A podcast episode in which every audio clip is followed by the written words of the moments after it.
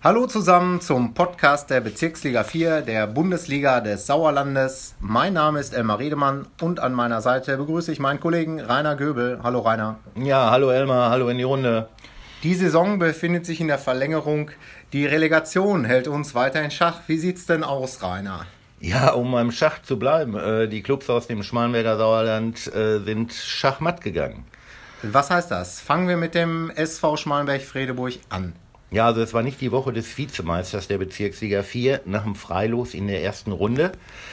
Äh, in der Aufstiegsrunde zur Landesliga gab es für Schmalenberg dann eine 0 zu 3 Niederlage gegen Neuenbeken, damit raus ohne Applaus. Äh, und in dieser Woche gab dann auch noch Sujan Kuma mit 21 Toren bester Torschütze in der vergangenen Saison seinen Abschied bekannt. Er kehrt zum A-Ligisten TuS Filme der Bestwig zurück.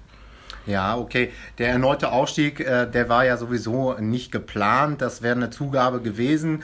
Ähm, und den Jeyakuma, den wird man ersetzen oder was meinst du? Doch, ich meine schon, auf jeden Fall. Äh, Schmalenberg gehört längst wieder zu den guten Adressen im Sauerland und äh, da geht ein Spieler gerne hin. Ja, guter, attraktiver Club.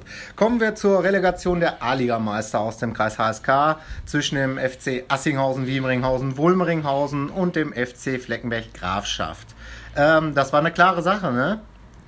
Äh, ja, sicherlich. Das war eine klare Sache und ganz bitter für Schmalmerk. Vor fast 1000 Zuschauern gab es in Wiemringhausen eine 0 zu 4 Niederlage. Ja, ich bin ja zufällig da vorbeigekommen. Da war mordsmäßig was los. Ne? Ja. Ich habe noch gesehen, wie der Moritz Bücker zum 4 zu 0 den Ball in den Winkel zirkelte. Und ähm, waren auch etliche äh, Fans der Gäste da, die haben das Ganze äh, nur noch mit äh, Galgenhumor kommentiert. Was meinst du denn? Wie stehen denn deiner Meinung nach die Chancen für das Rückspiel? Das ist am Freitag um 19 Uhr in Fleckenberg. Ja, also die Chancen sind relativ gering. Ich glaube, da gewinnen wir beide eher im Lotto am Wochenende. Ja, ich spiele gar kein Lotto. Also, aber das ist schon wahr. Ähm, Fleckenberg müsste 4 zu 0 gewinnen. Dann wäre es ausgeglichen, dann wäre man in der Verlängerung, denn es wird genau wie im Europapokalmodus äh, gespielt. Ähm, das heißt, die auswärts erzielten Tore, die geben dann den Ausschlag. Heißt aber auf der anderen Seite, wenn Asvivu ein Tor schießt, dann muss Fleckenberg, glaube ich, sechs machen, weil es äh, dann um fünf Tore Differenz geht. Richtig. Ist das, ist das möglich aus seiner Sicht?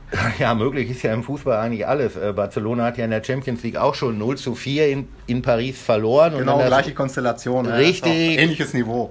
Genau, und dann das Rückspiel mit 6-1 gewonnen, äh, aber Barca hat eben Messi und Fleckenberg hat ihn nicht. Ähm, die Jungs von Fleckenbergs Trainer Enrico Leder soll, können befreit aufspielen und sollten meiner Meinung nach sich auch keinen Druck machen, sondern vor der großen Kulisse sich gut verkaufen.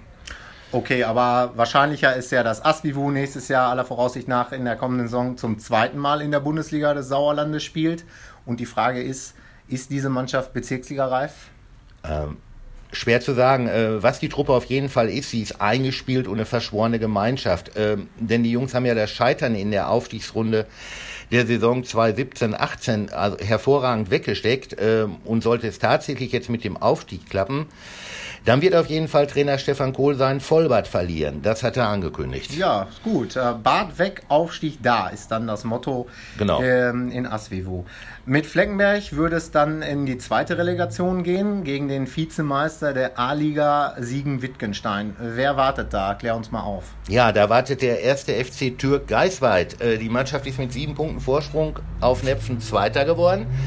Allerdings lagen sie auch 13 Zähler hinter dem äh, Meister Neunkirchen. Ja, hast du dich ein bisschen schlau gemacht? Was zeichnet denn die Geisweider aus? Ja, ich habe ein bisschen geguckt. Äh, vor allem haben sie eine bärenstarke Offensive. Also die Jungs haben 99 Tore geschossen und zudem haben sie mit Pascal Jüngst auch den Torschützenkönig der Liga in ihren Reihen. Der hat 39 Mal geknipst. Das ist mal eine Ansage, das ja. ist mal eine Hausmarke. Okay, damit haben wir schon mal ein wenig vorausgeblickt. Und das werden wir dann in der kommenden Woche nach dem Rückspiel zwischen Fleckenbecher und Assinghausen nochmal vertiefen. Jetzt gib aber erstmal deinen Tipp für das Rückspiel ab. Ja, ich tippe Fleckenbeck und Asvivu trennen sich 2-2. Okay, ich habe ja denkbar äh, schlecht gelegen mit meinem 0 zu 0 letzte Woche. Jetzt tippe ich dann mal 2 zu 1 für Fleckenberg Grafschaft, dass es so ein klein bisschen Wiedergutmachung gibt, aber so wirklich spannend äh, wird es dann dort nicht mehr, sondern Asvivu den Aufstieg in Ruhe feiern können. Ja. Damit würde ich dann sagen, danke fürs Zuhören und äh, ja, bis zum nächsten Mal. Genau, bis zur nächsten Woche. Glück auf.